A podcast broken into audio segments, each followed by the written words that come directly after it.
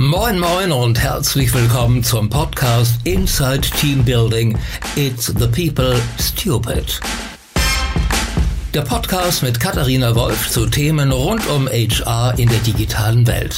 Und ich wünsche euch viel Spaß.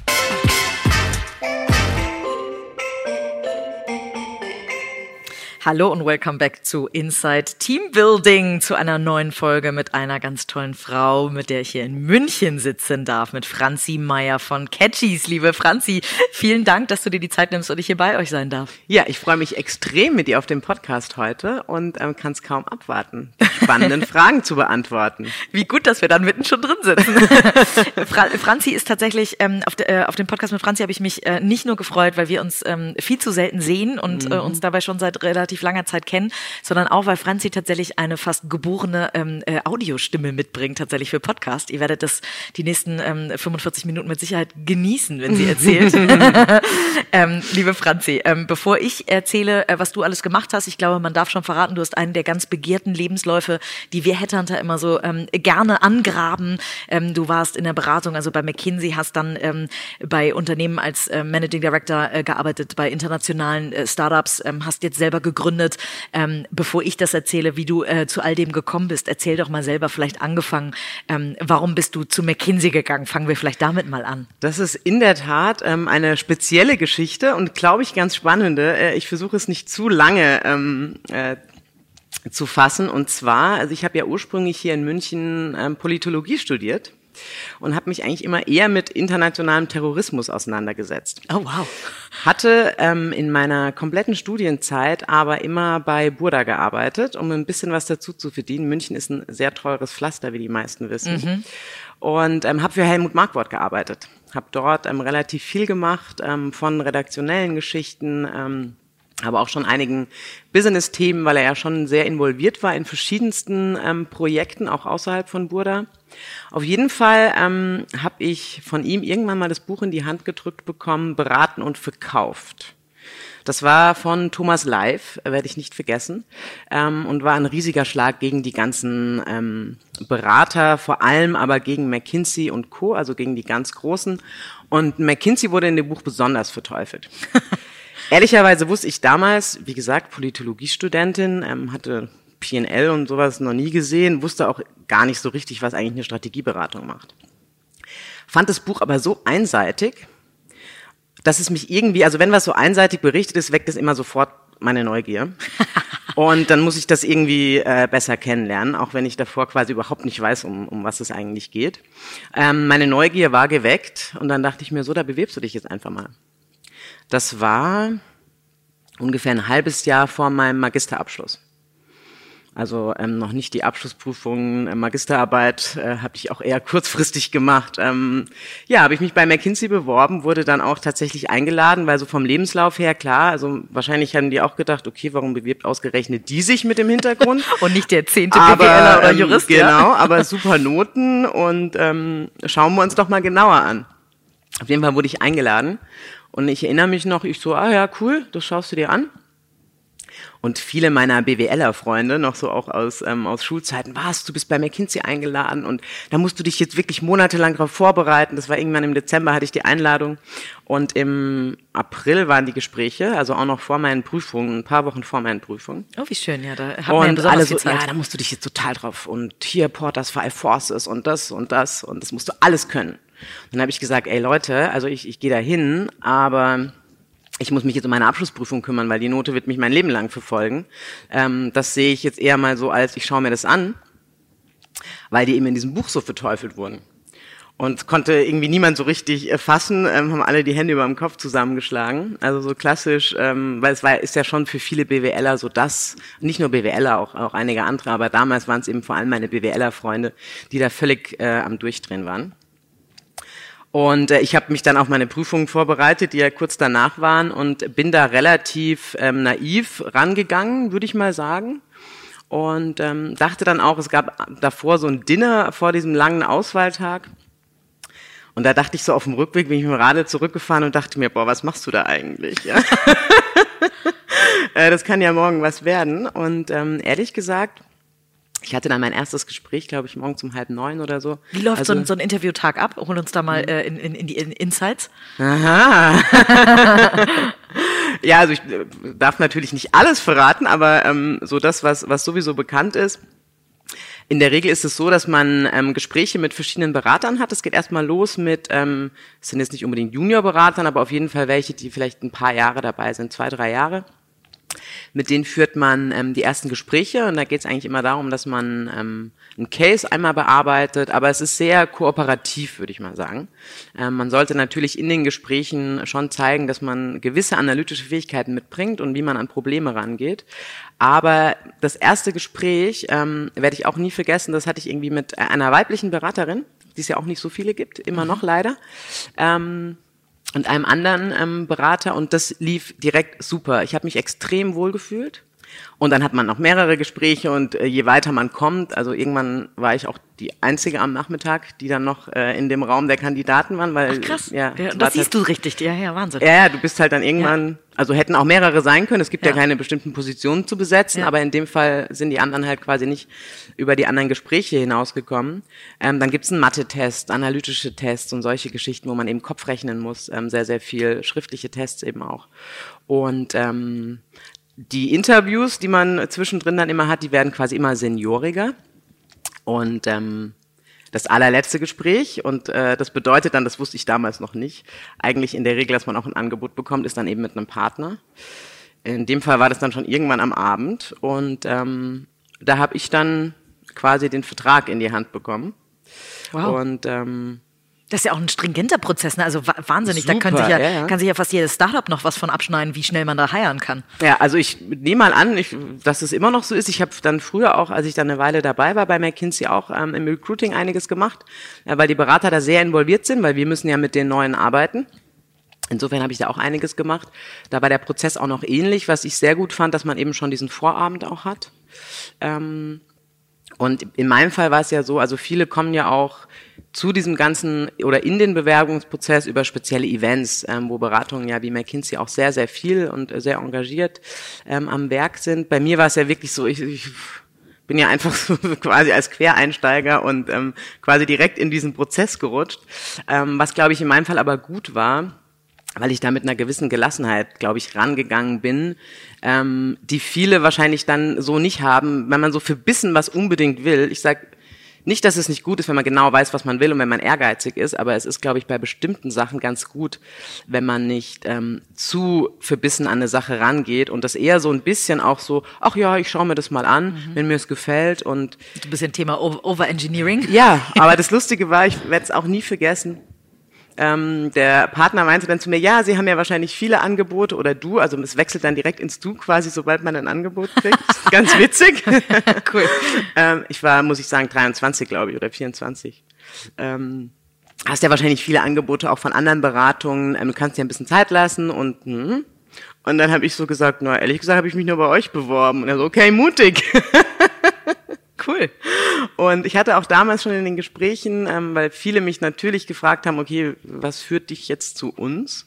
Ähm, ist ja so ein bisschen eher weg von, von deinem bisherigen Lebenslauf. Ich wollte damals immer eigentlich Auslandskorrespondentin werden und aus dem Krieg berichten. Okay, ähm, in der Tat ist da bei Kinsey noch ein bisschen was anderes. Auch eine Form von ah, nicht immer.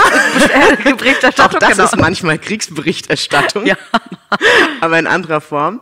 Ähm, äh, und dann habe ich gesagt, nee, also ehrlich gesagt habe ich mich nur bei euch beworben. Und ja, dann habe ich mich relativ schnell entschieden. Ähm, das war dann kurz vor meinen Magisterprüfungen, also ich hatte noch nicht mal die Abschlussnote, ähm, dass ich tatsächlich anfange und habe dann aber erst im Dezember angefangen, weil ich eben noch ja a meine Prüfung machen musste. Da war dann die letzte irgendwann im Sommer und äh, natürlich bei Buddha auch noch eine gute Übergabe machen wollte, nachdem ich da eine Weile war und schon auch ähm, mit Herzen immer dabei gewesen bin. Ja, und dann ging's los. Und dann hast du fünf Jahre tatsächlich McKinsey gemacht. Äh, äh tatsächlich, was ich nie gedacht hätte. Ja. ähm, also ich kann das hier ganz ehrlich sagen, das erste Jahr war für mich die absolute Hölle. Warum? Ähm, also, äh, Handwerkszeug haben wir schon, also gerade ich so als Quereinsteigerin, wir hatten einen super äh, Mini-MBA damals in, in Florida, das war noch bevor ich offiziell angefangen habe, wo wir irgendwie von verschiedensten INSEAD, Harvard-Professoren von morgens bis abends hier die klassischen BWL-Themen ähm, uns äh, reinziehen durften. Das war tatsächlich eine sehr gute Vorbereitung, muss ich sagen. Aber ähm, was man schon sagen muss, für mich war es eine extreme Umstellung. Also ich habe immer sehr, sehr viel gearbeitet. Es ging gar nicht um die Arbeitszeiten, aber es war halt irgendwie alles neu. Also zum einen muss ich natürlich versuchen, irgendwie jetzt ähm, mit diesen ganzen Wirtschaftsthemen ähm, mich auseinanderzusetzen und da irgendwie schnell den Durchblick zu bekommen. Ich hatte es außerdem ich werd, war auch ein großer Fehler damals, den habe ich nie mehr gemacht. Ganz am Anfang kennt man ja noch nicht so die ganzen Leute. Man kann sich die Projekte ja selbst raussuchen.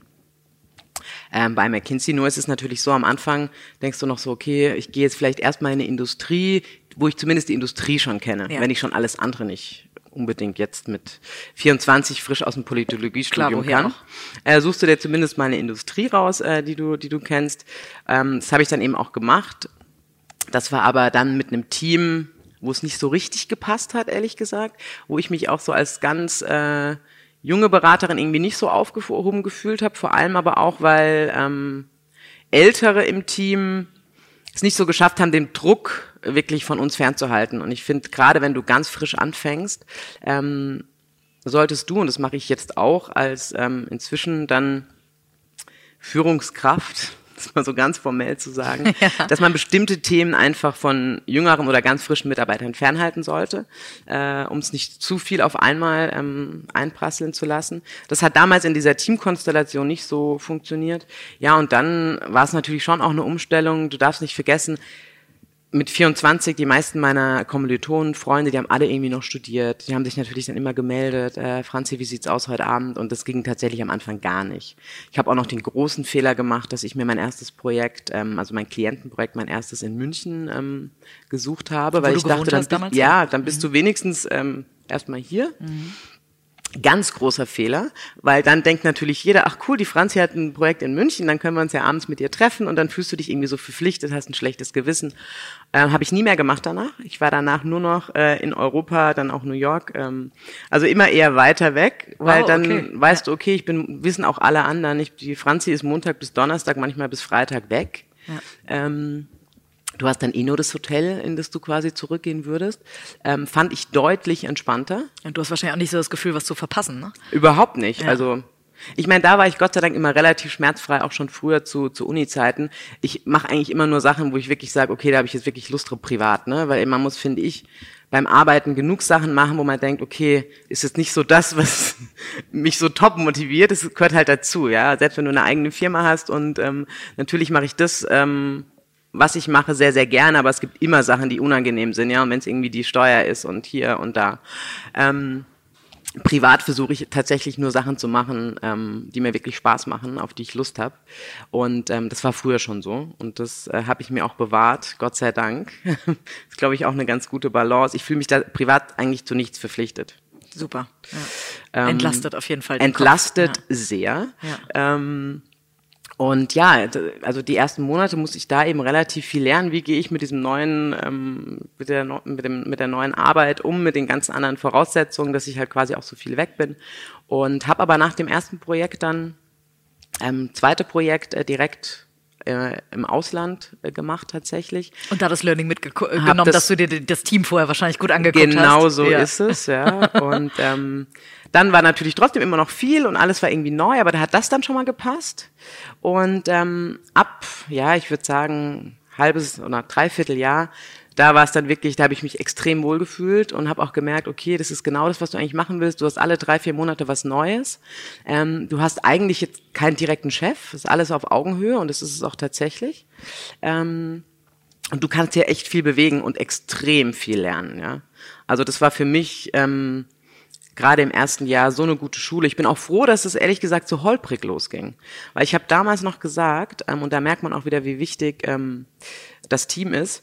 Ich habe nach einem Vierteljahr gesagt, boah, nee, Leute, ehrlich gesagt, das muss ich mir nicht antun. Ich habe irgendwie viele andere Möglichkeiten. Ich habe jetzt schon einiges mitgenommen. Ich wusste, ich könnte natürlich noch sehr, sehr viel mehr lernen, aber da dachte ich auch so, nee, eigentlich musst du dir das nicht antun. Und dann hat aber ein Kollege zu mir gesagt damals, das war, mit dem hatte ich mich direkt gut verstanden. Er hat gleich gesagt, Franzi, glaub mir, es ist nicht immer so, der war irgendwie schon vier Jahre da. Du passt hier super rein. Ähm, ich kann mir bei dir vorstellen, du bist irgendwie mal Partnerin, das ist genau dein Ding. Also du musst, äh, bitte bleib. Mach mindestens noch ein Projekt oder zwei. Und dann habe ich gesagt, okay, ähm, das machst du. ja, und daraus wurden dann fünf Jahre, ja. Und ähm, wie gut, dass der Kollege das gesagt hat. Ich ja. habe es nie bereut. Ich, ehrlicherweise, ich wäre wahrscheinlich trotzdem geblieben, ja. weil es ist irgendwie nicht meine Art. Ähm, ich hätte auch wegen meiner Neugier und weil ich mir irgendwie gedacht hätte, nee, das sehe ich jetzt irgendwie auch nicht ein, so leicht lässt du dich jetzt nicht unterkriegen. Ich wäre trotzdem geblieben, aber so bin ich irgendwie mit einem richtig guten Gefühl geblieben. Mhm. Und ähm, dann wurde es von Projekt zu Projekt immer besser. Und ähm, tatsächlich bin ich auch damals nur gegangen, weil ich mit einem Ex-Kollegen mein erstes Startup gemacht habe. Genau, ich wollte gerade sagen, es kam mhm. ja nicht so weit, dass du Partnerin geworden bist, sondern dass du dann immer rausgegangen bist und genau. eine total spannende Ausgründung oder eine Gründung gemacht hast, ähm, die äh, noch relativ weit weg von dem Bereich ist, in dem du heute bist, dem Fashion-Bereich, ähm, im System-Gastro-Bereich. Erzähl mal, wie kam es dazu? Ja, lustige Geschichte. Und zwar hat ein Ex-Kollege damals äh, seine Abschiedsmail geschrieben und hat so gesagt, ja, er macht jetzt ein System-Gastro-Konzept, ähm, gesunde Küche, alles sehr modular. Hm. Und das habe ich gelesen und dachte mir, ach ja, das klingt ja eigentlich ganz spannend, bei dem meldest du dich mal. Und ähm, habe mich dann tatsächlich bei ihm gemeldet. Wir haben uns in Wien getroffen und dann haben wir relativ schnell gemerkt, ach komm, lass uns das doch gemeinsam machen. Ich wusste immer, ich will mal was eigenes machen. Also ich habe schon irgendwie mit 15, 16 mit meinem älteren Bruder damals irgendwelche äh, verrückten Business-Ideen, die wir dann Gott sei Dank noch nicht umgesetzt haben, äh, uns überlegt und irgendwie war mir immer klar, ich will mal was eigenes machen.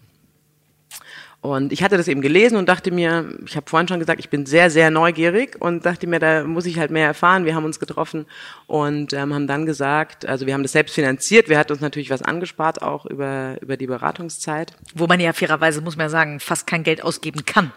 In der Tat. Ja. man arbeitet quasi nur, man kriegt irgendwie die Pauschale. War ganz man, praktisch. Man ist in ja. irgendwelchen Kantinen meistens von den Unternehmen mit drin, ja. Ja, ja, genau. Also man hat schon sehr viel. Auto muss man nicht zahlen. Ähm, also eigentlich. Die Reisen auch nicht, genau. Ja. Reisen sowieso nicht. Ähm, es stimmt schon, man hat wenig Zeit auszugeben. Insofern mhm. konnten wir auch ein bisschen was ansparen ja. und haben ähm, dann tatsächlich entschieden, ähm, ein System-Gastro-Projekt gemeinsam umzusetzen. Und zwar ging es im Prinzip darum, ich glaube, es war ein bisschen früh, ehrlicherweise, aber da komme ich gleich zu. Ähm, wir haben immer gesagt, wir wollen in Vapiano in gesund. Mhm. Also sprich, dass du modular dir deine Sachen zusammenstellen kannst. Du kannst irgendwie sagen, mit Carbs, ohne Carbs, mit Fleisch, ohne Fleisch. Wenn Fleisch, dann ähm, hat man aber genau gesehen, wo das Fleisch herkommt, war alles regional. Ähm, war trotzdem nicht teuer. Also insgesamt das ähm, Gericht und ähm, konntest, wie gesagt, alles vorab auch schon online dir zusammenstellen, die Nährwerte, Allergene etc. Also war ein sehr ausgeklügeltes Konzept dahinter, haben wir auch lange dran gearbeitet ähm, und haben dann tatsächlich auch den ersten Laden aufgemacht von, ich glaube, der hatte auch so 300 Quadratmeter. Also ich habe ja schon gesagt, war Piano ähm, in gesund, sind ja auch alle eher groß und hatten ganz witzig so die erste Charge an Mitarbeitern, das waren acht, also irgendwie so Köche, wurde alles frisch gekocht und ähm, im Service und haben dann zwei Wochen den Trainings gegeben und haben gesagt, komm und wir schauen uns mal ähm, bestimmte Systemgastroprojekte an, die uns gefallen und wo wir auch so ein bisschen genau das rüberbringen wollen ähm, bei uns im Laden, wenn wir denn dann in zwei Wochen aufmachen und haben wie gesagt diese ich glaube acht oder zehn Mitarbeiter da geschult, motiviert etc. Ja, nach, wir sind dann erstmal, also der Laden hat dann aufgemacht, hat auch alles funktioniert. Ähm, wir haben niemand vergiftet. Aber ungefähr nach einer Woche oder nach zwei Wochen ähm, hatten wir ungefähr 90 Prozent der Mitarbeiter, die dann montags nicht mehr erschienen sind. Nein. Ja, äh, wir hatten dann auch immer wieder mal neue eingestellt, aber Gastro ist echt tough, was, ähm, was Mitarbeiter betrifft. Also richtig, richtig tough. Ja. Weil einfach so Werte wie Zuverlässigkeit und so dann anderen Stellen. Ja, haben, also ich oder? dachte immer davor, das ist ein bisschen ein Klischee. Ja. Ähm, aber es ist leider tatsächlich so, ja. Also ich will jetzt nicht alle verteufeln, überhaupt nicht, ja. Aber klar, wir haben jetzt auch nicht irgendwie hier ähm, zwei Sterne Gastro und bestimmte Gehälter bezahlt. Das, das konnten wir uns natürlich als Startup alles selbstfinanziert jetzt auch nicht leisten. Aber es war von der Zuverlässigkeit her wirklich absurd. Also klar, wir waren verwöhnt, McKinsey und so weiter mhm. und man, man weiß, man kann sich immer 1000 Prozent verlassen und so weiter. Insofern war das eh schon eine Umstellung, aber dass die Leute dann einfach gar nicht kommen. Naja, auf jeden Fall hat es dann irgendwann dazu geführt, dass ähm, mein ähm, Mitgründer, ähm, seine Frau, die auch mit dabei war, und ich eigentlich zu dritt diesen 250, 300 Quadratmeter Laden geschmissen haben. Also Martin als Koch. Ich Service und Kasse und, ähm, und Elke auch, also die ist halt dann irgendwie rumgerannt. Ich, wie gesagt, 300 Quadratmeter, ja, relativ heftig. Stellt man sich irgendwie Montag anders vor, wenn man, wenn ja. man von McKinsey rausgeht und ein Startup gründet. Ja. Es, ist so, es war so witzig. Also wir haben nie unseren Spaß verloren. Ne? Ja. Aber äh, es war tatsächlich, es war großartig. Und ich weiß noch, mein, ähm, einer meiner, also mein DJL von, das nennt sich DJL bei McKinsey, dem Mentor, den man quasi hat, äh, der hatte irgendwie ein Team-Event, hat gesagt, komm, wir gehen noch zu Franzi in den Laden und ja. Franzi bedient dann auch. Martin hat sie bekocht und ich habe sie bedient. Es war super lustig. Ähm, eine wahnsinnig herausfordernde Zeit. Also das war ein Jahr auch, also tatsächlich haben wir den Laden ein Jahr ungefähr am Laufen gehalten, ähm, hatten ja auch immer gehofft, ich habe ja, ich nenne es immer Systemgastro, aber es wurde nie wirklich ein System draus, weil es gab ja nur diesen einen Laden, Ja. den wir auch viel zu groß geplant hatten. Also, ne, ich weiß genau, was wir falsch gemacht haben was ja auch immer nicht das Schlechteste ist. Und dann hatten wir aber das große Glück, dass ähm, die Kette Sausalitos äh, unbedingt diese Location wollte, in der wir unseren Laden hatten. Und dann sind wir, ich sag immer mit einem blauen Auge da nach einem Jahr rausgekommen, ähm, nach einem sehr, sehr toughen Jahr, wo wir, wie gesagt, eigentlich alles gemacht haben.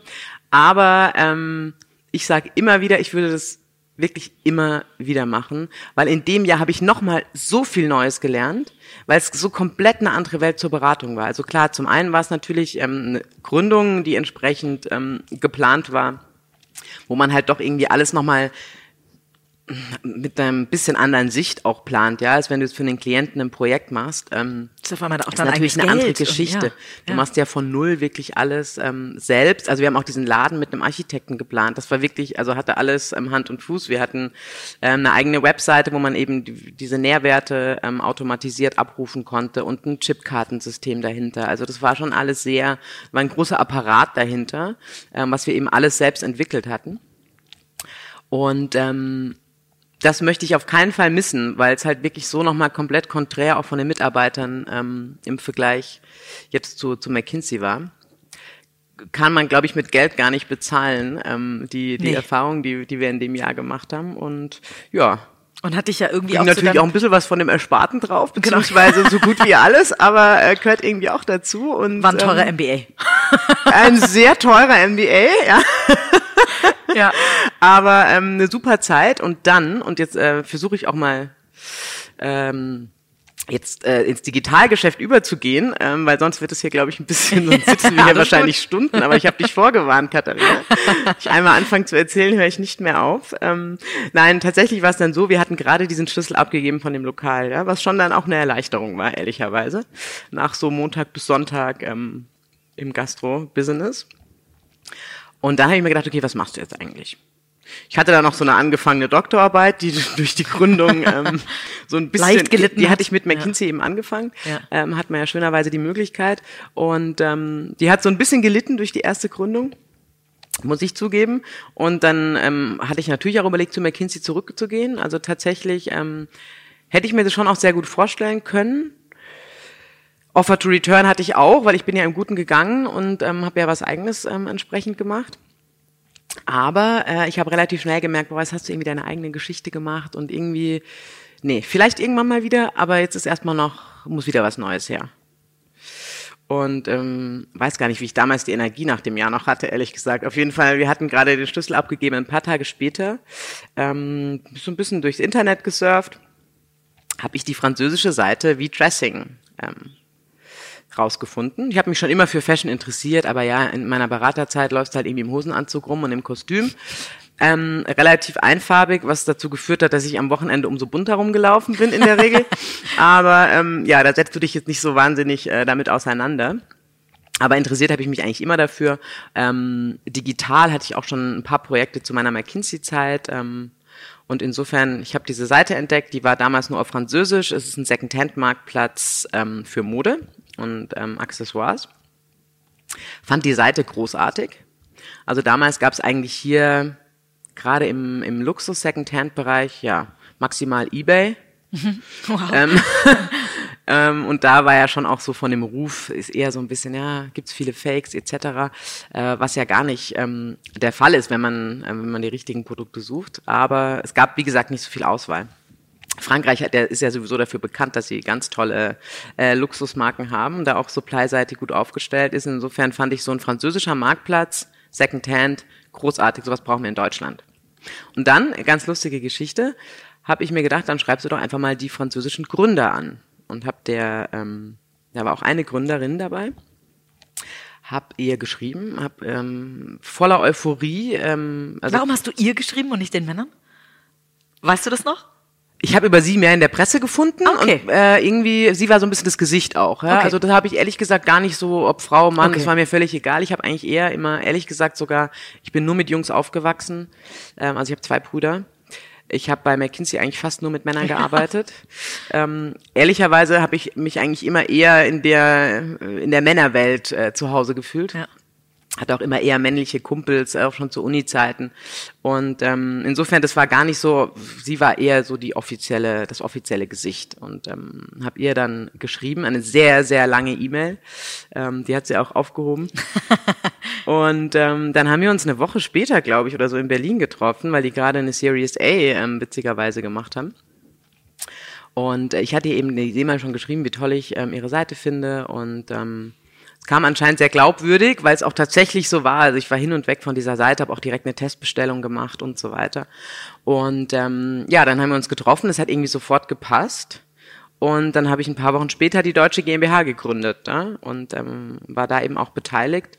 Ähm, habe da auch dann für die Gründung natürlich einen kleinen Betrag investiert, aber eben nichts im Vergleich zum, zum, System, zu meinem Gastroerlebnis. und ähm, ja, dann ging's los, ja. Und dann habe ich hier äh, das deutsche Team quasi aufgebaut, habe aber auch viel natürlich mit, äh, mit Frankreich zusammengearbeitet. Wir haben irgendwann Italien auch angefangen. So ging's eigentlich los. Und ähm, das war der Startschuss dann eigentlich auch für Catchies, ähm, was ich jetzt mache, weil ich habe damals relativ schnell gemerkt, also klar, wir sind frisch nach Deutschland gekommen, relativ parallel ist dann auch Rebel und ein paar andere online Secondhand-Marktplätze auf den Markt gekommen. Also es war schon ein Markt, der angezogen hat zu der Zeit. Und ich weiß noch, ich habe damals, weil musste ja irgendwie erstmal Bekanntheit bekommen, Stylight und so angeschrieben, also so die klassischen Metas, wo ich gehofft hatte, okay, da können wir unsere Produkte listen. Und dann haben die aber alle gesagt, boah, nee, Franzi, sorry, also würde ich ja gerne, aber wir machen nur neu. Und äh, Secondhand, also A, passt jetzt nicht so zu unserer Strategie. Brands finden es wahrscheinlich auch nicht so gut, wenn wir jetzt parallel Secondhand listen. Und außerdem technisch eine andere Herausforderung etc. Also lange Rede, kurzer Sinn. Ich habe überall eine Abfuhr bekommen und ähm, konnte meine Produkte oder unsere Produkte dort nicht listen. Also wir hatten schon so eine Million Produkte auf der Seite, ja, also relativ groß. Ähm. Und dann dachte ich mir, komisch, im Prinzip, also du hast es ja immer, sobald äh, in einem bestimmten Bereich sehr, sehr viele Player ähm, auf den Markt kommen. Wir hatten es vor Jahren im Reisebereich, ähm, dann später eben im klassischen E-Commerce, Modebereich, dass du dann eigentlich eine Metaebene drüber legst.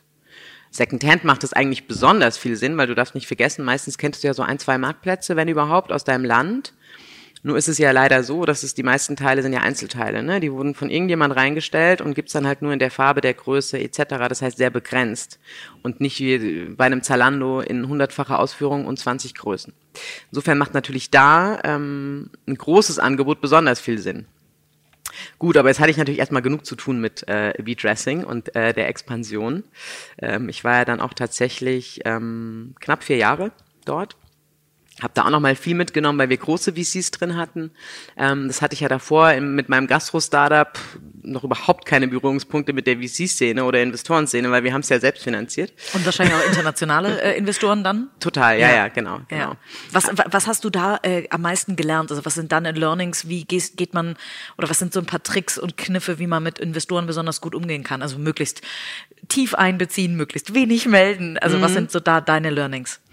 Ähm, da muss man klar unterscheiden und da kann ich dann später von meiner jetzigen Erfahrung bei Catchies reden zwischen tatsächlich größeren VCs. Also mit denen arbeitet man, finde ich, nochmal ganz anders zusammen als mit Business Angels.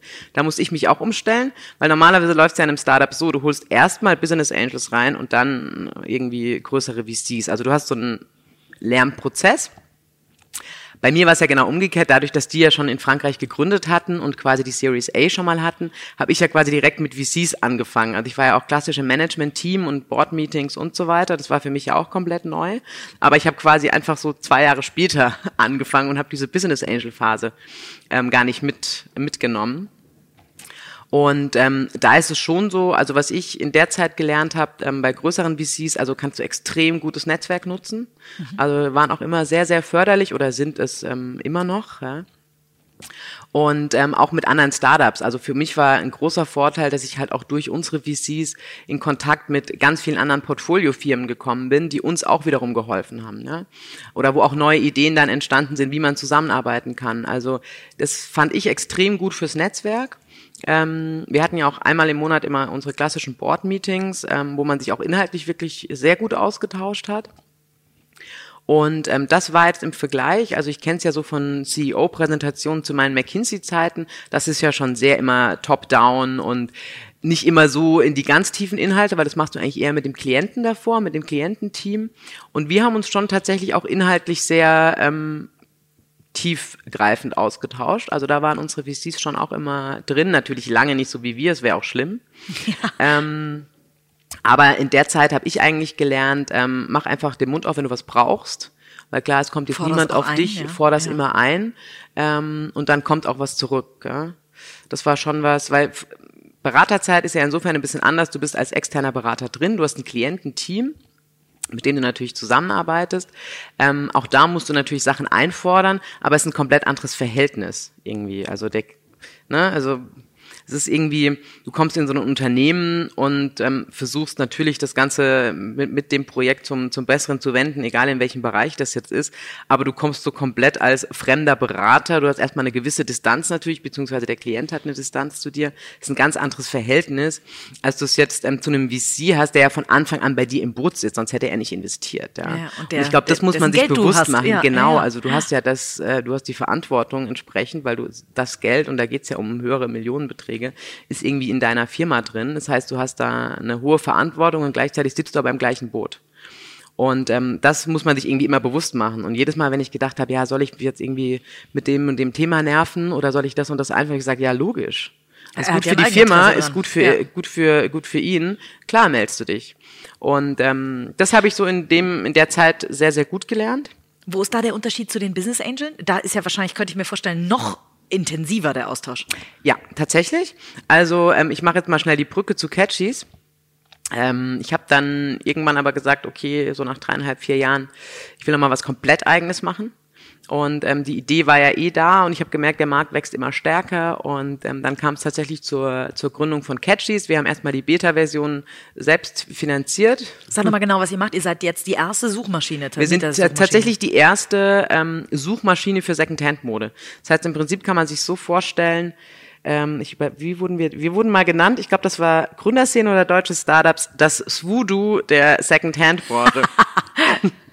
Fand ich einen ganz guten Vergleich. Nutze ich auch immer ganz gerne in Pitches. Ähm, ähm, Gerade bei Männern muss man ja da oft ein ähm, bisschen mehr erklären, was äh, Fashion äh, betrifft, ja. ja. ohne jetzt irgendwie negativ zu sein, überhaupt nicht. Und ähm, ja, im Prinzip sind wir eine ganz klassische Suchmaschine, wie es Voodoo, Trivago etc., was man aus dem Reisebereich kennt oder was man im Modebereich eben bei von Stylight, My Best Brands etc. kennt. Nur machen wir das eben nur für den Secondhand-Bereich. Also von Mode bis Accessoires. Wir haben viele Uhren inzwischen auch. Und das heißt, wir listen das Angebot zahlreicher Online-Player, unter anderem zum Beispiel eBay Luxury. Wir haben ähm, Bestia Kollektiv, sind von Anfang an dabei. Also das Und auch. ihr kriegt dann eine Lead-Fee. Genau, wir ja. kriegen ähm, klassisch pro Klick, werden wir bezahlt. Mhm. Was, ähm, was ein ganz schönes und sehr ähm, schlankes Businessmodell ist. Ähm, und haben quasi die Produkte gelistet, sind aktuell so um die fünf Millionen ähm, Produkte, die wir auf der Seite haben. Das heißt, ähm, die Wahrscheinlichkeit, dass man genau das findet, was man gerne hätte, ist relativ groß. Und das tatsächlich aber von Zara bis Prada, also sage ich immer. Mhm. Ähm, für jeden, für jeden was dabei. Naja, und damals war es eben so, ich hatte dann schon kommuniziert, dass ich rausgehen würde. Also ich bin auch als, als Gesellschafterin, ich war da noch beteiligt, aber ich bin operativ komplett raus, ähm, relativ parallel mit der ersten Seed-Finanzierung bei Catchies. Ähm, und wir haben damals knappe halbe Million reingeholt von relativ vielen Business Angels. Das waren kleine Tickets, wie gesagt, es gab eine Testversion, aber eigentlich haben die ins Team ähm, beziehungsweise und die Präsentation investiert, ja, weil es gab ansonsten ja noch nichts.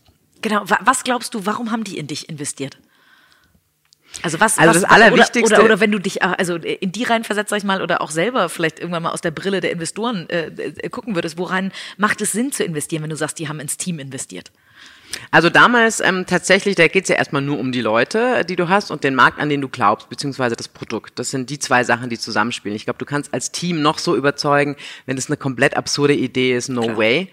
Ähm, noch schlimmer ist es aber, Top-Idee und Team passt nicht, weil dann wirst du auch niemand finden. Mhm. Also funktioniert beides irgendwie nicht. Und es ist ja gerade die allererste Finanzierung, ähm, die ist eigentlich, ähm, weil du hast ja noch keine Zahlen. Das heißt, du kannst noch sehr, sehr viel verkaufen ähm, sehr viel an Vision, Idee und ähm, ich glaube, hauptausschlaggebend war natürlich, dass wir extrem an die Idee geglaubt haben. Ähm, gleichzeitig war ich aber schon vier Jahre auch in dem Markt unterwegs. Das heißt, es war nicht einfach so, okay, ich glaube der Markt und ich habe hier Analysen gemacht und äh, die Zahlen sprechen für sich. Das war nicht nur das, das ist auch wichtig, aber tatsächlich war ich ja seit Jahren in dem Markt drin. Das hat auf jeden Fall ähm, geholfen. Haben Investoren gesagt, oh wie toll, endlich mal ein Frauenteam oder äh, oh nein, oh nein, äh, am Ende sind die vielleicht in zwei Jahren schwanger und dann raus? Oder äh, also gibt es da äh, diese Vorurteile, die man sich denken kann, sind, gibt es die tatsächlich? Also ich glaube, ich habe da so ein bisschen eine andere Meinung als viele. Also A, bin ich so ein bisschen müde, immer dieses Frauenthema, ja, ähm, da immer wieder drauf angesprochen zu werden. Äh, gar nicht jetzt gegen dich. Nein, nein, alles Frage. gut, ich muss fragen. Aber genau, ähm, bin, ich bin da ehrlich gesagt so ein bisschen müde, weil es wird immer gesagt, ja, hat es Vorteile, hat es Nachteile ähm, bei einer Gründung oder bei der Investorensuche, ganz ehrlich, es ist viel mehr, ähm, als dass du jetzt irgendwie, ob du weiblich oder männlich bist, sind es einfach bestimmte Charaktereigenschaften, die wichtig sind, ja. Egal, ob das jetzt bei der Investorensuche ist, ob das bei einer Gründung ist oder ob das im klassischen Job ist. Und ich, da ist es einfach extrem wichtig, dass man A, ein gewisses Selbstbewusstsein hat, dass man ähm, analytisch natürlich, also gerade bei der Investorenkommunikation auch, da entsprechende Fähigkeiten mitbringt und das eben auch selbstbewusst rüberbringen kann. Ähm, und, und das ist ähm, am allerwichtigsten, dass man seine Zahlen im Griff hat. Ja? Also das ist gerade bei der Investorensuche natürlich extrem wichtig und dass man die wirklich im Schlaf kann. Ja? Also ich, kann, ich kenne meine Zahlen, ich weiß genau, ich kann dir genau sagen, was wir von dem Jahr für einen Umsatz gemacht haben in dem Monat. Ich weiß ganz genau, wie unsere Burnrate da war. Ich weiß, wie sie jetzt ist. Und das ist extrem wichtig. Und da kommt es gar nicht so sehr darauf an, ob das jetzt ein Mann oder eine Frau ist, sondern einfach, dass du das mitbringst. Und wenn du es noch nicht mitbringst, weil du jetzt vielleicht nicht in der Beratung warst, dann musst du dir es halt antrainieren, ja, und du musst es lernen. Und ähm, ich habe ein bisschen das Gefühl, und da breche ich jetzt echt mal eine Lanze für die Männer, ähm, ich glaube, dass viele Frauen ähm, sich auch gerne so ein bisschen in der Opferrolle sehen dass viele auch nicht ernst genommen werden, weil sie sich tatsächlich nicht so gerne mit Zahlen auseinandersetzen. Das hört sich jetzt echt doof an und wahrscheinlich sind jetzt einige Frauen da, die sagen, boah, was will die denn? Aber ich sag's ganz ehrlich, man merkt es leider doch immer eher bei Frauen, dass sie so vor Zahlen so zurückschrecken, ja? Was mich an der ganzen Diskussion am meisten ähm, nervt, ehrlich gesagt, und auch da muss ich tatsächlich sagen, also einen Nachteil hatte ich nie. Schön. Ähm, und also weder in meiner Konzernzeit bei Burda noch irgendwie in der Beraterzeit und auch jetzt nicht ähm, in meiner in meiner Unternehmerzeit ähm, definitiv nie und auch da breche ich wieder eine Lanze für die Männer. Ähm, es ist tatsächlich glaube ich, einfach so, dass sich Frauen mehr zutrauen müssen. Und das kommt ja auch bei dem anderen oder auch bei der anderen dann entsprechend an, ja. Und wenn du dir das zutraust und wenn du sagst, ja gut, es ist vielleicht ein bisschen nicht ganz so mein Fachgebiet, aber ich werde mich da trotzdem reinfrickeln und ich mache da trotzdem einen guten Case, auch wenn ich es vorher noch nie gemacht habe, ähm, und sich damit auseinandersetzt, dann hat man definitiv keine Nachteile. Ähm, aber das gilt für jeden, ja, also sowohl für die Männer als auch für die Frauen. Ähm, so ein bisschen aus der Opferrolle raus, das nervt mich an der ganzen Diskussion. Weil ich glaube, viele Frauen fühlen sich da auch ein bisschen wohl, ja? ja? Also es ist ja auch immer einfacher, den Fehler bei anderen zu suchen und irgendwie die Männer zu verteufeln, ähm, als irgendwie zu sagen, ja, was kann ich denn eigentlich, ehrlich gesagt, jetzt auch mal ein bisschen anders machen, ähm, weil vielleicht liegt es auch ein bisschen an mir, dass ich nicht so ernst genommen werde, ja? Meine Erfahrung ist auch, dass ähm, Männer besser im Bullshitten sind. Das ja, dick auftragen und sowas. Hallo, mhm. macht's einfach. Mhm. Warum? Das können wir eigentlich noch viel besser.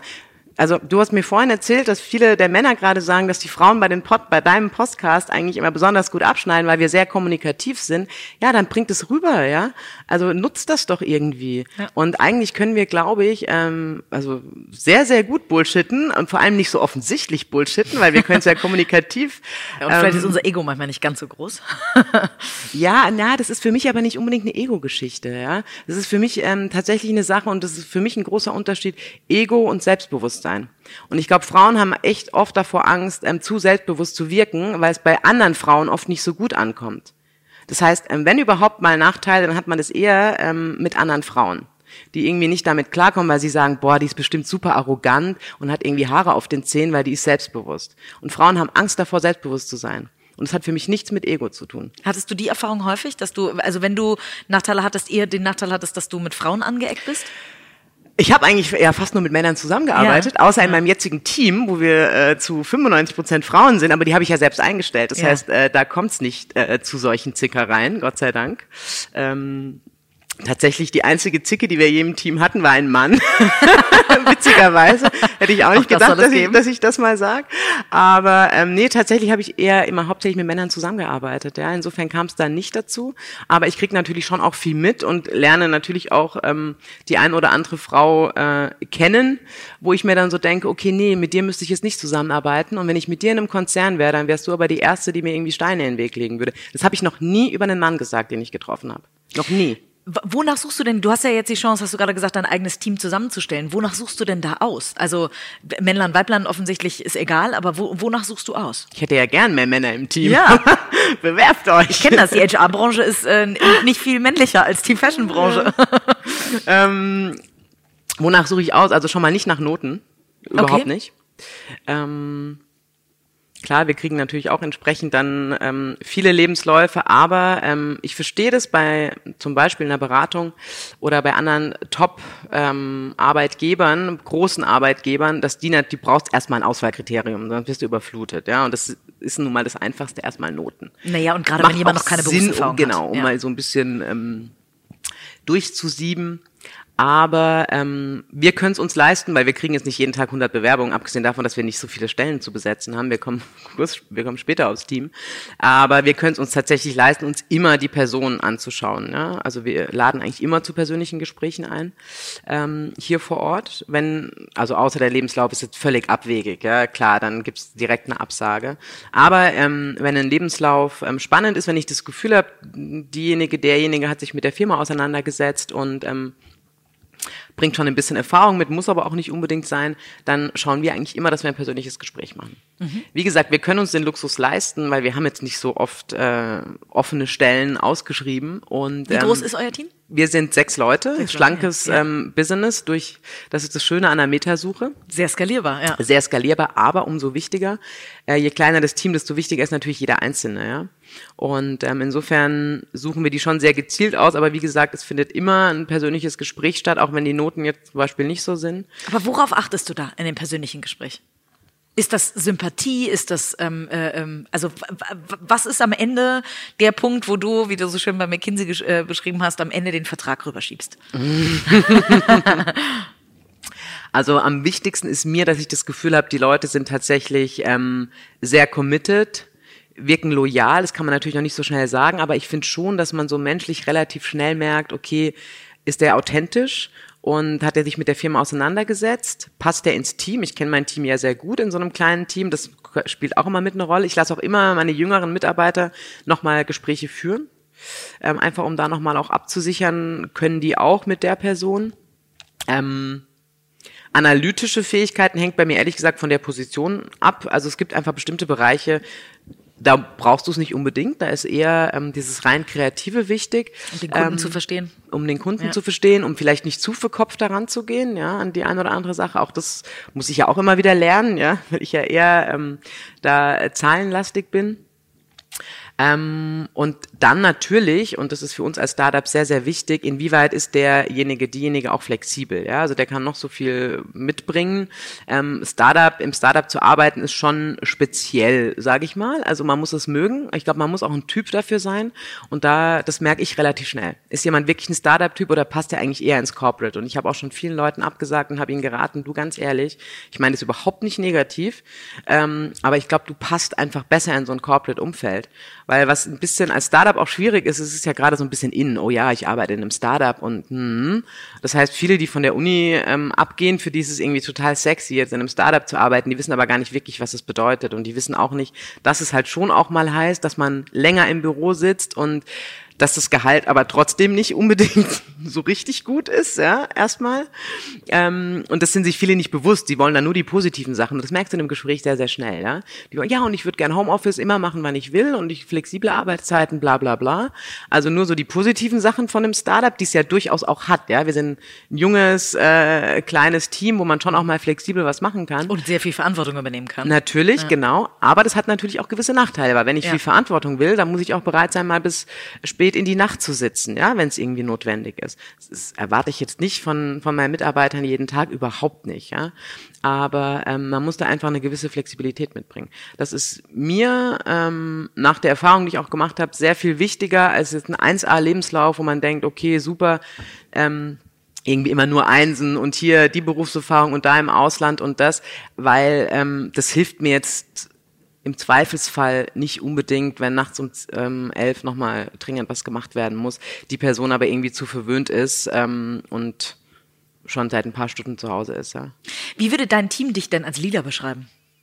Was oder was ist für dich auch ein guter Leader? Also für mich ist es ähm, eigentlich immer fun funktioniert für nur auf Augenhöhe, ehrlich gesagt. Ähm, also gerade in einem Startup ähm, ist aber ehrlich gesagt auch meine Art. Ich glaube, deswegen ähm, wäre ich im Konzern wahrscheinlich auch gar nicht so gut aufgehoben. Also so hierarchisch ähm, funktioniert nicht und da ist es egal meines Erachtens, ob wir zu sechs sind oder ob wir 30 sind. Ähm, für mich ist da eigentlich Führung immer auf Augenhöhe. Also ich glaube, das würden auch alle meine äh, meine Mitarbeiter bestätigen. Wir hatten ja früher bei, bei V-Dressing auch deutlich mehr Mitarbeiter, da war, aber da war es ähnlich. Es ist nicht so, dass ich mich deswegen ähm, gewandelt hätte als, ähm, als Führungsperson und den Leuten echt sehr, sehr viel zutrauen. Und ich glaube, dass da hat mir ähm, meine Zeit bei McKinsey sehr, sehr geholfen.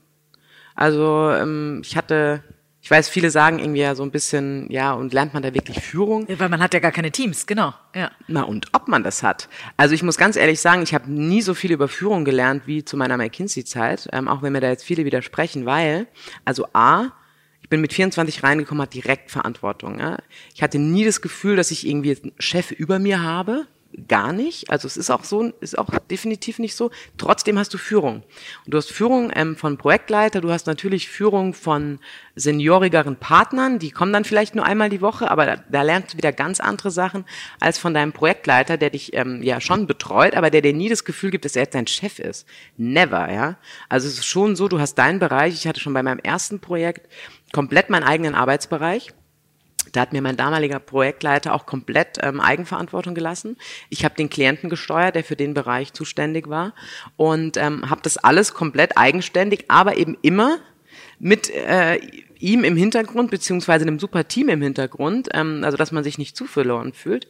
Ähm, hatte da immer das Gefühl, ich habe jemand, auf den ich zurückgreifen kann, aber ich bin ansonsten eigenständig. Franzi, tatsächlich ähm, ist die Zeit schon oh. äh, uns ein bisschen äh, davongelaufen. Wir ähm, äh, wahnsinnigerweise, in der Tat könnten wir wahrscheinlich noch zwei oder drei Stunden weiterquatschen. Wir können ähm, uns vielleicht verabreden, dass wir das Ganze in ein, zwei Jahren einfach nochmal machen. Unbedingt. wahrscheinlich haben wir auch nur die Hälfte deiner Fragen abgedeckt, weil ich so viel erzählt habe. Das ist alles gut. Du hast äh, sehr, sehr vieles von dem abgedeckt, was, äh, was nicht nur mich interessiert, sondern ich glaube auch die Hörer. Also gerade ein bisschen hinter die Kulissen von McKinsey zu gucken. Eine letzte Frage habe ich aber noch, vieles davon hast du schon beantwortet. Ich stelle die Frage jedem äh, Talkgast, ähm, was dich persönlich aus deiner Sicht erfolgreich macht. Also was ist dein Erfolgsrezept? Eine gewisse Portion Sturheit, nicht mit Verbissenheit zu verwechseln, weil das wäre wiederum kontraproduktiv. Ähm, ich kann gut überzeugen, ich kann sehr gut mit Menschen. Also ich kann Menschen unterschiedlichster Art, glaube ich, ähm, irgendwie eine Wellenlänge finden.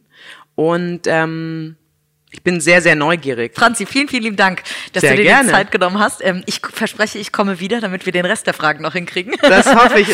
du musst mich einfach unterbrechen dann Nein, alles gut. Mal. Sonst erzähle ich hier ohne Punkt und Komma. Aber du erzählst so wunderbar ähm, äh, in, in Form einer Geschichte, da hört man einfach gerne zu. Von daher glaube ich, ähm, dass der Podcast ein bisschen länger wird, ist an der Stelle überhaupt nicht schlimm.